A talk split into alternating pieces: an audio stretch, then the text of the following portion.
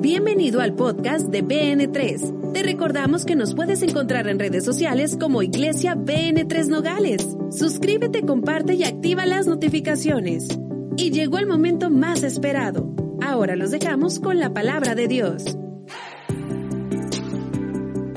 Y dale fuerte un aplauso a los que están conectados en línea en este momento. Los saludamos. Esto es BN3, tu casa, tu iglesia, el lugar de su presencia. Bienvenidos a esta reunión y qué gusto. ¿Cuántos están listos para recibir palabra de Dios? Amén. Qué bendición. Vamos a entrar en la palabra de Dios y dice nuestro texto de esta serie que hemos estado viviendo un verano de fe. Alégrense siempre en el Señor.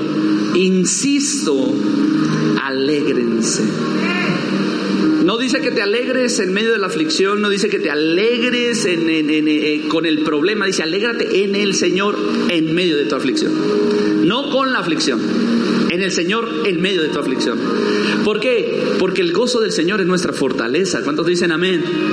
Así es que alégrense. Segunda de Reyes capítulo 6 del 14 al 17 dice lo siguiente. Entonces envió el rey allá gente de a caballo y carros y un gran ejército, los cuales vinieron de noche y sitiaron la ciudad. Y se levantaron de mañana y salió el que servía al varón de Dios y aquí el ejército que tenía sitiada la ciudad, con gente de a caballo y carros. Entonces su criado le dijo, ah, Señor mío, ¿qué haremos? Él le dijo, no tengas miedo porque más son los que están con nosotros que los que están con ellos. Lloró Eliseo y dijo, te ruego, oh Jehová, que abra sus ojos para que veas. Entonces Jehová abrió los ojos del criado y miró, aquí que el monte estaba lleno de gente de a caballo y de carros de fuego alrededor de Eliseo. Levanta tu mano derecha y donde te encuentras y repite con nosotros, Padre Celestial, tu palabra es la mejor semilla, mi corazón es la mejor tierra. Daré fruto de esta semilla al 30, al 60 y al 100 por uno y al salir de este lugar ni los problemas ni las adversidades quitarán de mí el fruto y la semilla que tú has sembrado. Amén y amén. Dale un fuerte aplauso a Jesús. Qué bendición esta mañana estar compartiendo con ustedes y quiero hablarte de este tema, venciendo los desafíos. Los veranos encanta porque están llenos de desafíos que marcan las diferentes etapas que se están viviendo. Y este mensaje nace después de ver a mi hija mayor un poquito desesperada o emocionada, a veces medio pensativa, que decía, ay papá, siento nervios de entrar a la preparatoria.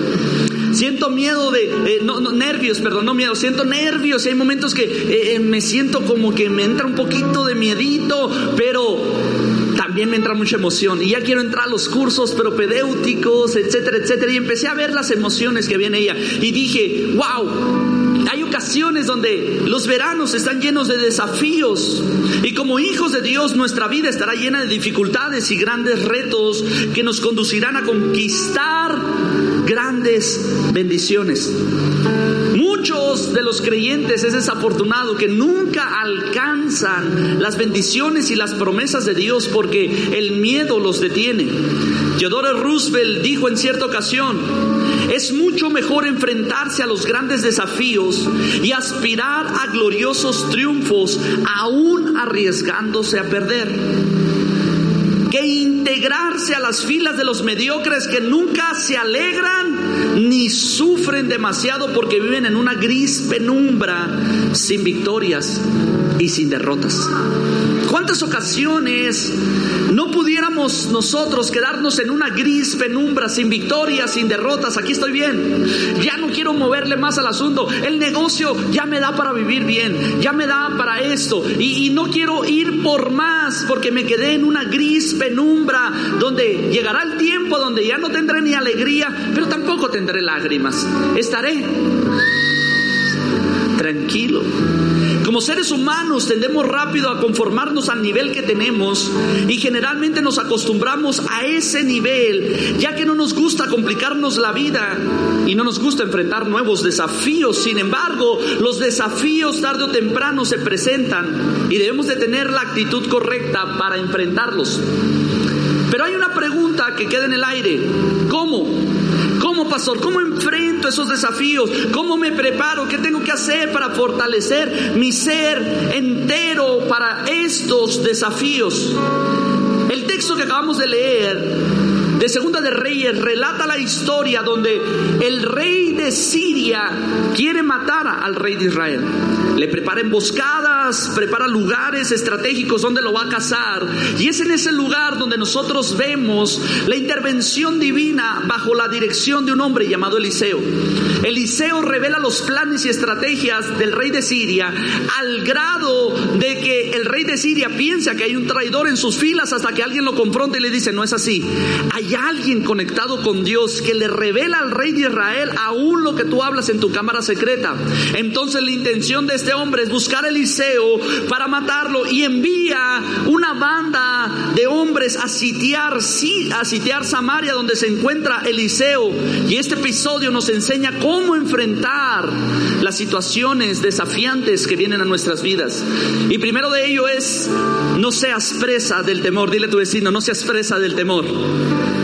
La Biblia nos habla y nos enseña que el temor lleva en sí mismo castigo. Digo conmigo, en sí lleva castigo.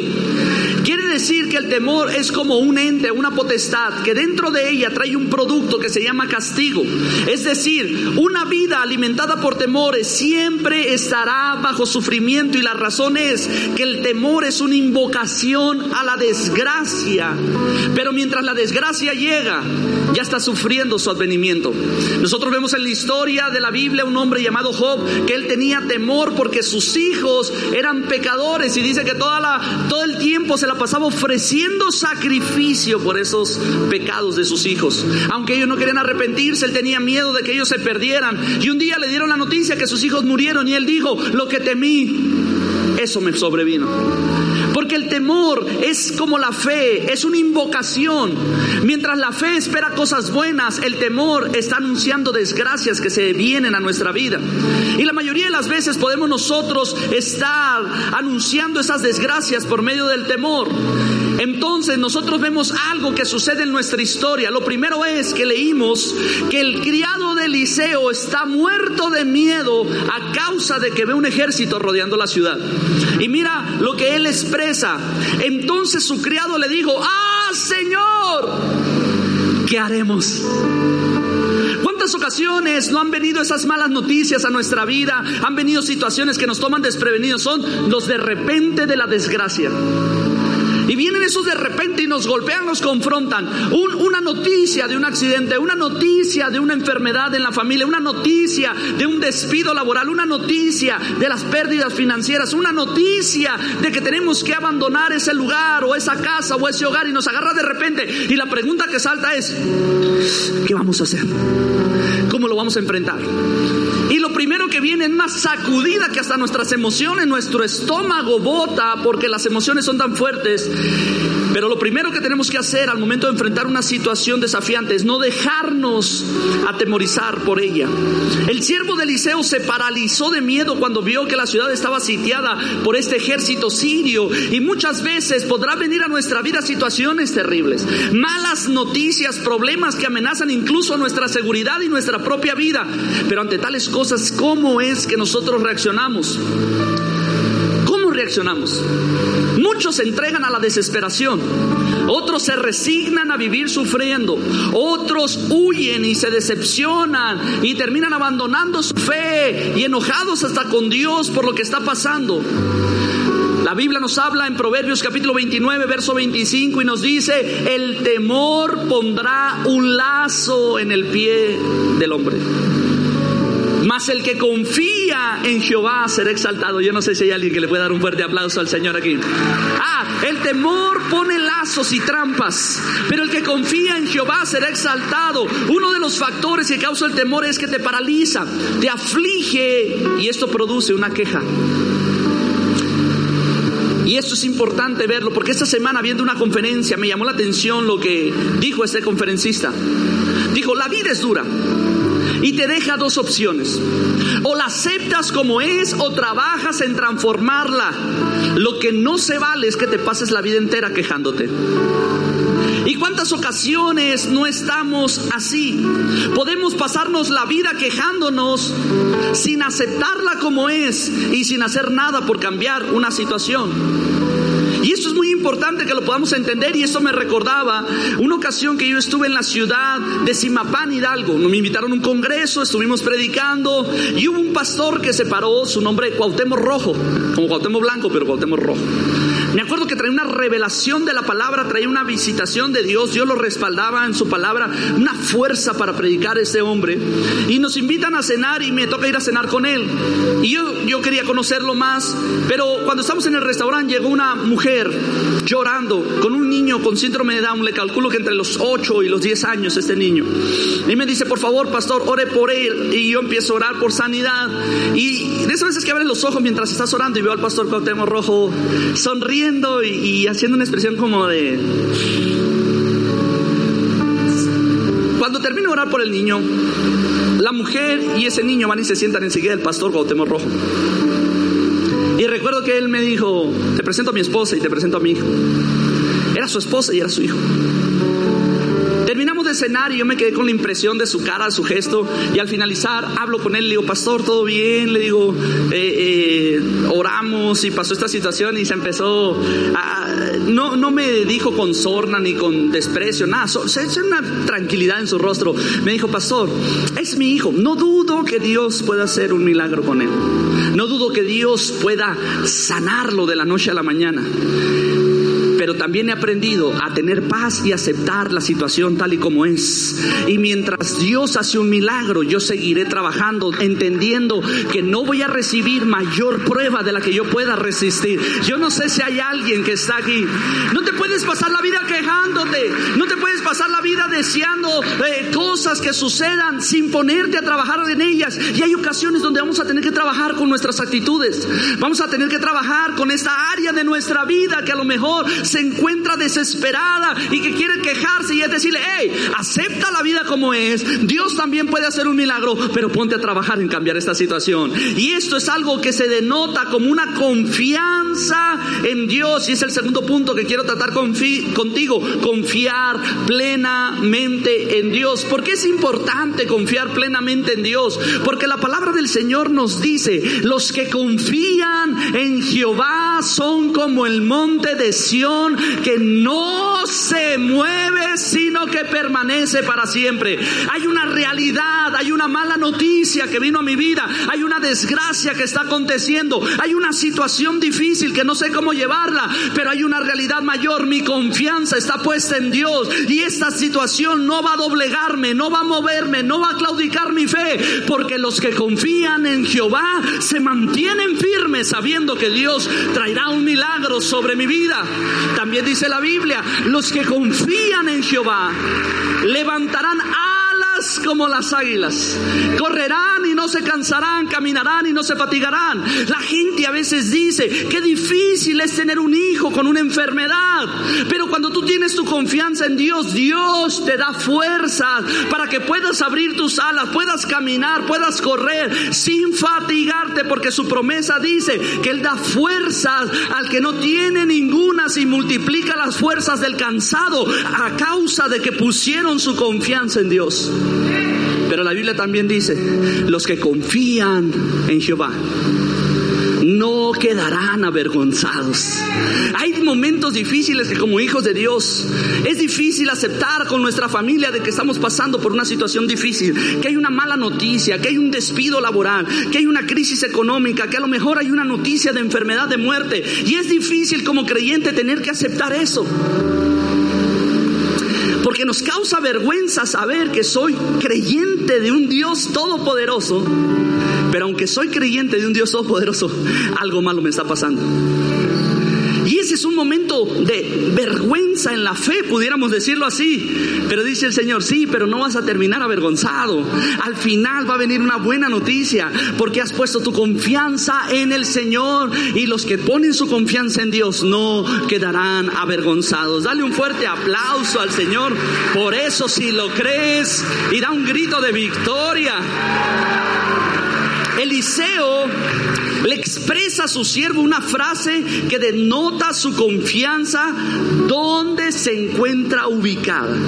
Lo que Eliseo le dice es lo siguiente, no tengas miedo, porque más son los que están con nosotros que los que están con ellos. A lo mejor tú no lo puedes ver, siervo, a lo mejor yo tampoco lo puedo ver, pero tengo una confianza, Dios no nos va a dejar desamparados y Él está con nosotros como un poderoso gigante y mayor es el que está en mí que el que está en el mundo y Él tiene la victoria. Yo no sé si hay alguien que le puede celebrar a Dios. Él dice en su palabra que Él nos rodea como un escudo de gloria.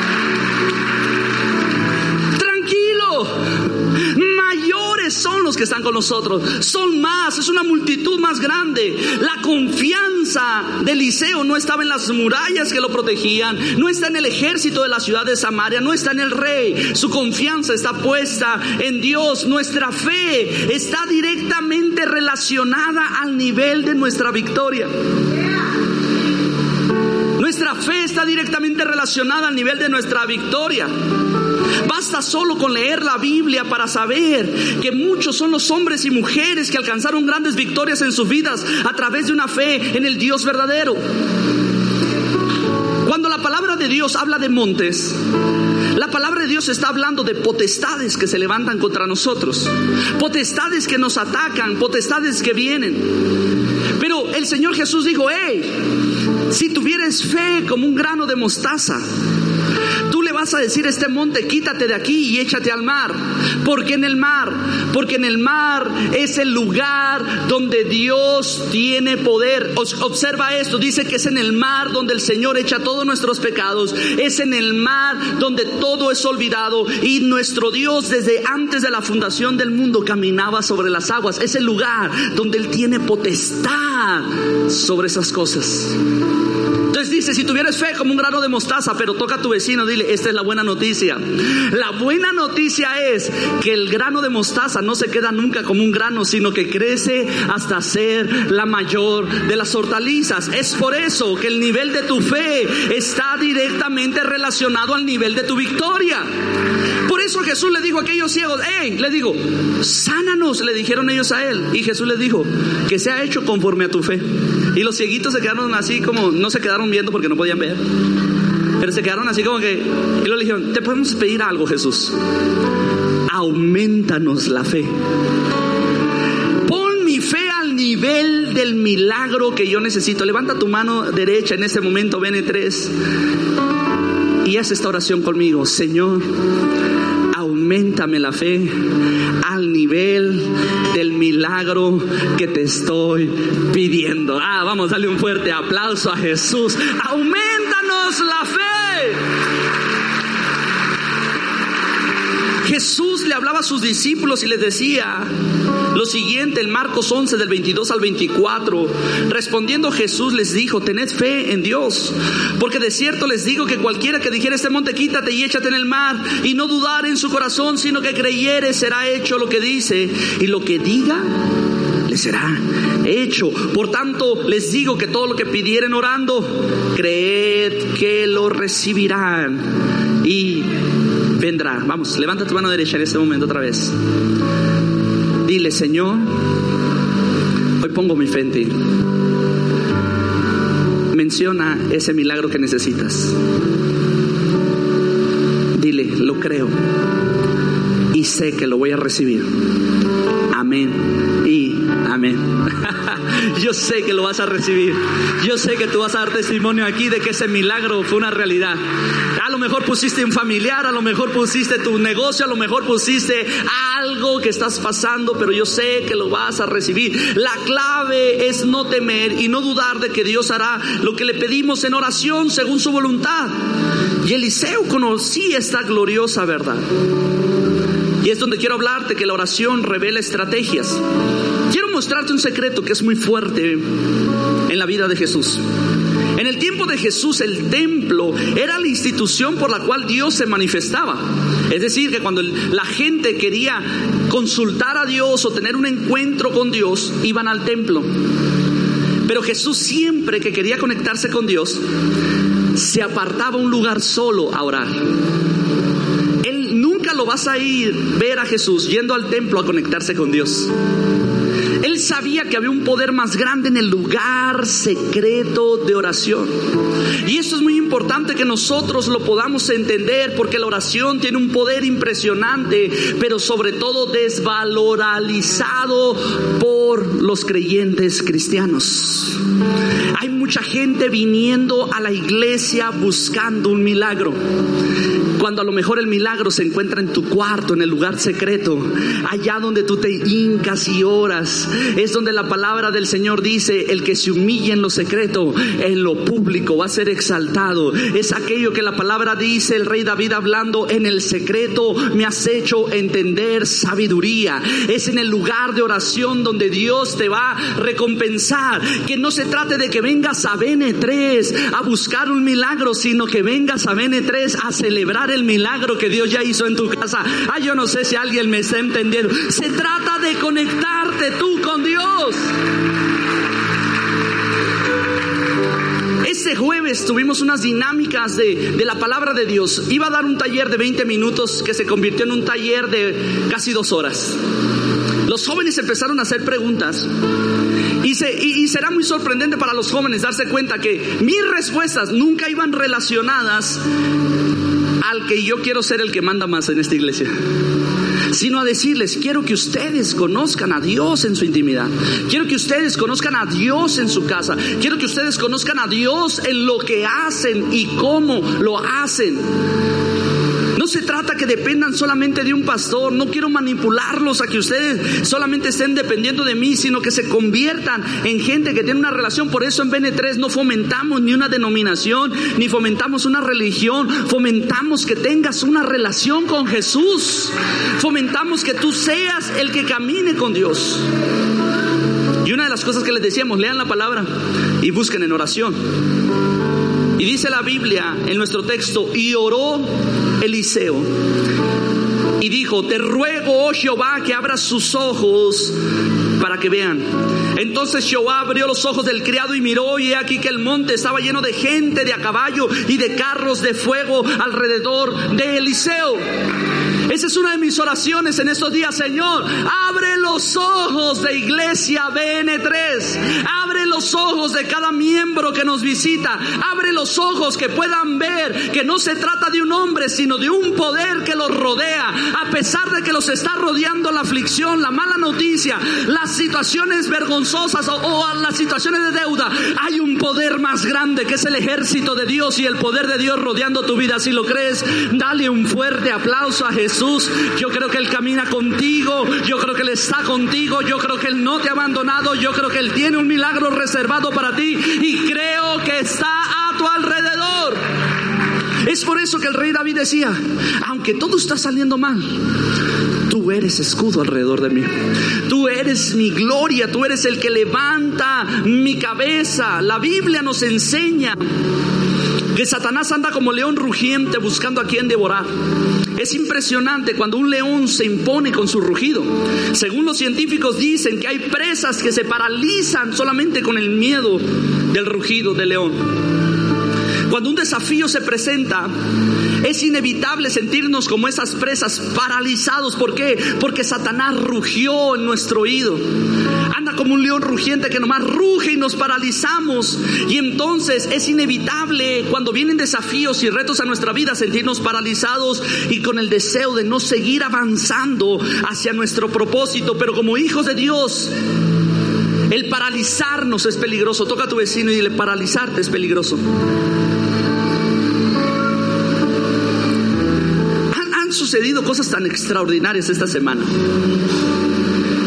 Porque tuve una cita con una pareja el viernes en la noche y estábamos platicando y, me dio curiosidad que él me contaba una situación y le dije, te voy a enseñar mi mensaje, porque ya lo traigo escrito y no quiero que el, el, domingo pienses que estoy predicando de ti, le dije. Decía, estoy pasando por una situación tan difícil, pastor, que no puedo orar. Y le dije, no eres el único, habemos muchos así, que pasamos por momentos tan difíciles que nos paralizamos tanto que no podemos orar. Entonces yo me hice una terapia, yo Esteban Ramos. Un día leyendo acerca del rey David, miré que él estaba tan afligido, que su espíritu estaba tan afligido, que no tenía ni la capacidad de adorar a Dios. Y es ahí cuando él escribe un salmo y dice, alma mía al Señor. El espíritu de David está hablándole a su alma y le dice, bendice alma mía al Señor. Y no te olvides de ninguno de sus beneficios. Él es el que te colma de favores, el que le da el bien a tu vida. Yo no sé si hay alguien aquí que me está entendiendo. Hay ocasiones que tengo que obligar a mi espíritu, mi espíritu obliga a mi alma a orar. Entonces lo que hice me inventé una estrategia terapéutica cristiano evangélica. pongo una bocina, cuando no quiero orar, pongo una bocina. Sí, sí, el pastor Esteban no quiere orar a veces. Y no quiero orar. Y pongo esa bocina con adoración, música de adoración. Y abro mi Biblia en Salmo 51, que ha sido un refugio para mí. Y empiezo a leerlo en voz alta. Como no quiero orar, empiezo a leer en voz alta lo que el, salmo está diciendo. Ten piedad de mí, oh Señor. Borra mis rebeliones. Contra ti he pecado, pero me encanta lo que dice ese salmo porque en las palabras que expresa refleja un dicho del corazón de David diciendo, devuélveme la firmeza estableceme una vez más. No me quites a tu Santo Espíritu y devuélveme el gozo de la salvación. Ay, porque el, el, problema me quiere paralizar, pero con tu gozo yo tengo fortaleza. Yo no sé si hay alguien que le puede dar un fuerte aplauso a Jesús.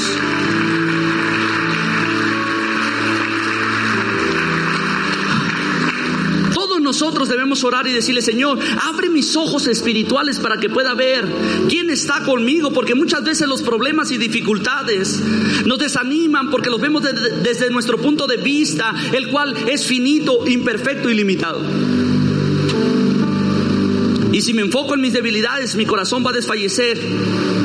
Y esa es la estrategia de Satanás, que mi corazón desfallezca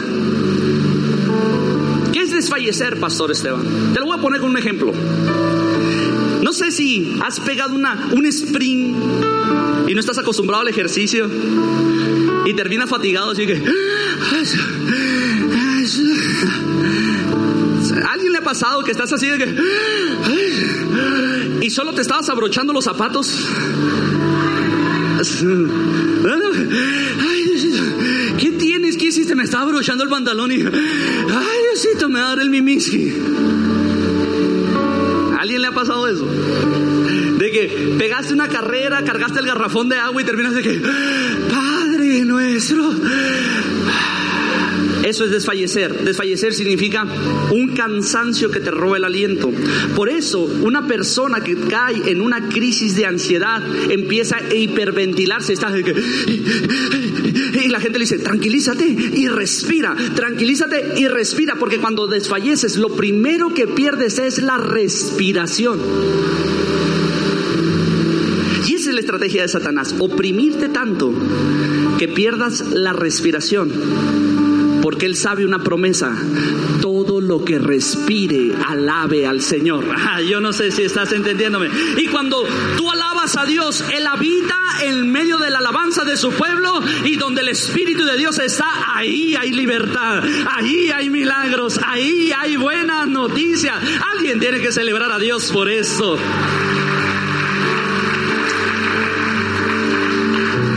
Entonces tengo que decirle, Señor, activa mi fe al nivel que mis ojos sean abiertos y pueda ver este problema desde la perspectiva divina y confiar que no somos nosotros los que peleamos nuestras batallas, sino su Santo Espíritu.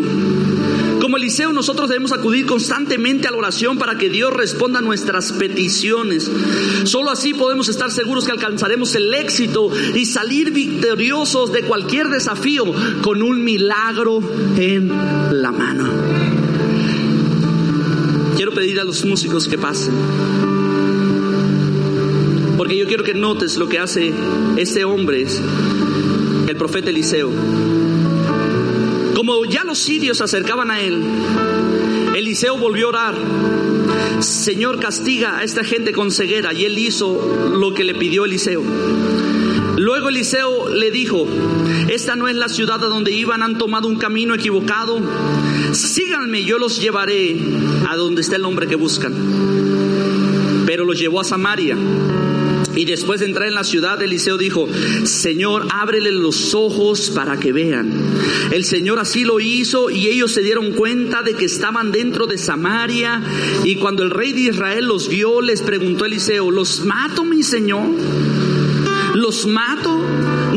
Los mates, contestó Eliseo. ¿Acaso los has capturado tú con tu espada y tu arco para que los mates? Mejor sírveles comida y agua para que coman y beban y luego vuelvan al rey. Así que el rey de Israel les dio un tremendo banquete y cuando terminaron de comer los despidió y ellos regresaron a su rey y las bandas de sirios no volvieron a invadir el territorio israelita. Observa lo que está sucediendo. Viene una opresión. En la opresión lo que está sucediendo es que este hombre Eliseo dice, Señor, abre los ojos para que podamos ver que aunque estamos rodeados por hombre, hay un poder más grande que son carros de fuego, el ejército de Dios, los ángeles, querubines, arcángeles, el mismo Dios que su nombre de guerra es Jehová, el que me está rodeando en esta situación. Pero también pido que le ponga ceguera a esa persona, a esa situación, a esa circunstancia, ciega sus ojos para que quede inoperante delante de mí. Y entonces va por ese ejército, los lleva y pide, alimentenlos y denles de comer. ¿Sabes por qué? Porque los hijos de Dios no pagamos mal con mal. Pensemos el mal con el bien. Yo bendigo a los que me maldicen. Ay, yo no sé si hay alguien aquí. Yo pongo la otra mejilla. Yo le doy el bien al que me hace el mal. Porque las armas de nuestra milicia no son carnales, sino poderosas en Dios. Y el amor yo no sé si hay alguien aquí. El amor es nuestra herramienta. Yo venzo con el amor. Por eso Pablo le dijo a Timoteo, no te ha dado Dios un espíritu de cobardía, sino de poder, de amor y de dominio propio. Hay alguien tiene que celebrar, saber que aunque estoy rodeado, va a quedar ciego mi enemigo, porque hay alguien más poderoso que yo. Si lo crees, dale un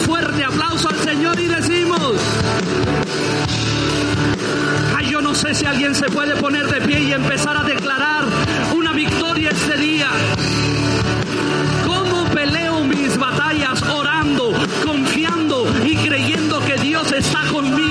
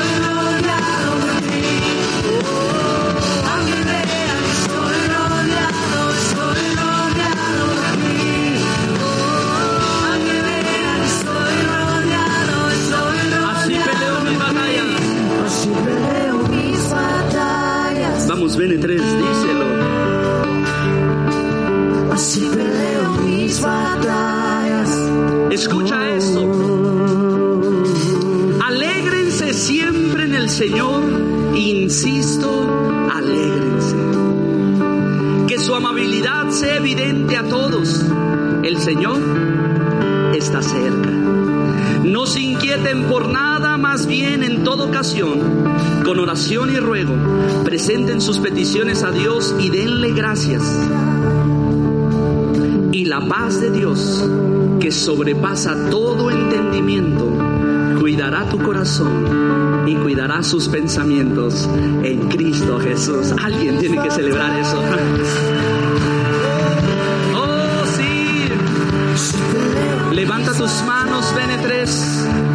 Espíritu Santo de Dios, en este momento yo ruego que toques a tu pueblo, lo bendigo en el nombre del Padre, del Hijo, del Espíritu Santo, a los que están viendo este video en línea. En este momento yo declaro que cualquiera que sea el enemigo que se ha levantado, sea una enfermedad, sea una ruptura matrimonial, una ruptura de relaciones, sea, Padre Dios, un despido, sea un negocio que está fracasando, sea la pérdida del trabajo de un familiar, la pérdida, cualesquiera que sea, Padre Dios, la circunstancia que los está rodeando, abre sus ojos espirituales. Yo ruego por esta gente preciosa que tú harás que ellos miren que tu poder siempre ha estado con ellos, que no los dejarás, que no los desampararás, que no los dejarás hasta que los hayas bendecido. Y yo declaro que le da la valentía, la fortaleza, para que en medio de la adversidad ellos puedan conquistar milagros, promesas, bendiciones, que su confianza crezca en ti, pero también su fe, y que ellos puedan decir, Dios está conmigo y lo voy a lograr en el nombre de Jesús. Amén y amén. Dale un fuerte aplauso al Señor y da un grito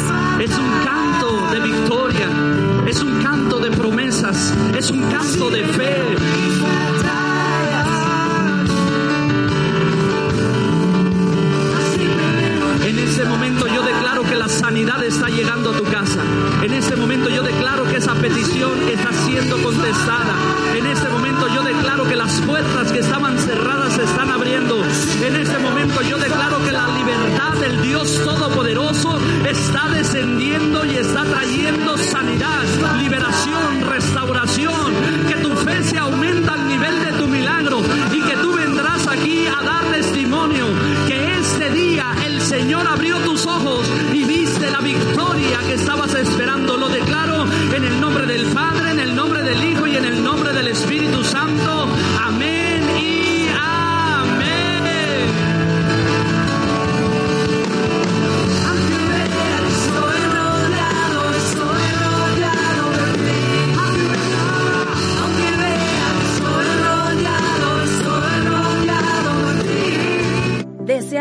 esta palabra haya sido de bendición y oramos para que dé fruto en tu vida. Comparte este podcast con tus amigos y familiares. Recuerda que puedes encontrarnos en redes sociales como Iglesia BN3 Nogales. Danos tu like, suscríbete y activa las notificaciones para que no te pierdas los nuevos episodios y las transmisiones en vivo de nuestros servicios. Esperamos y sea de gran bendición. Hasta la próxima. BN3 tu casa, tu iglesia, el lugar de su presencia.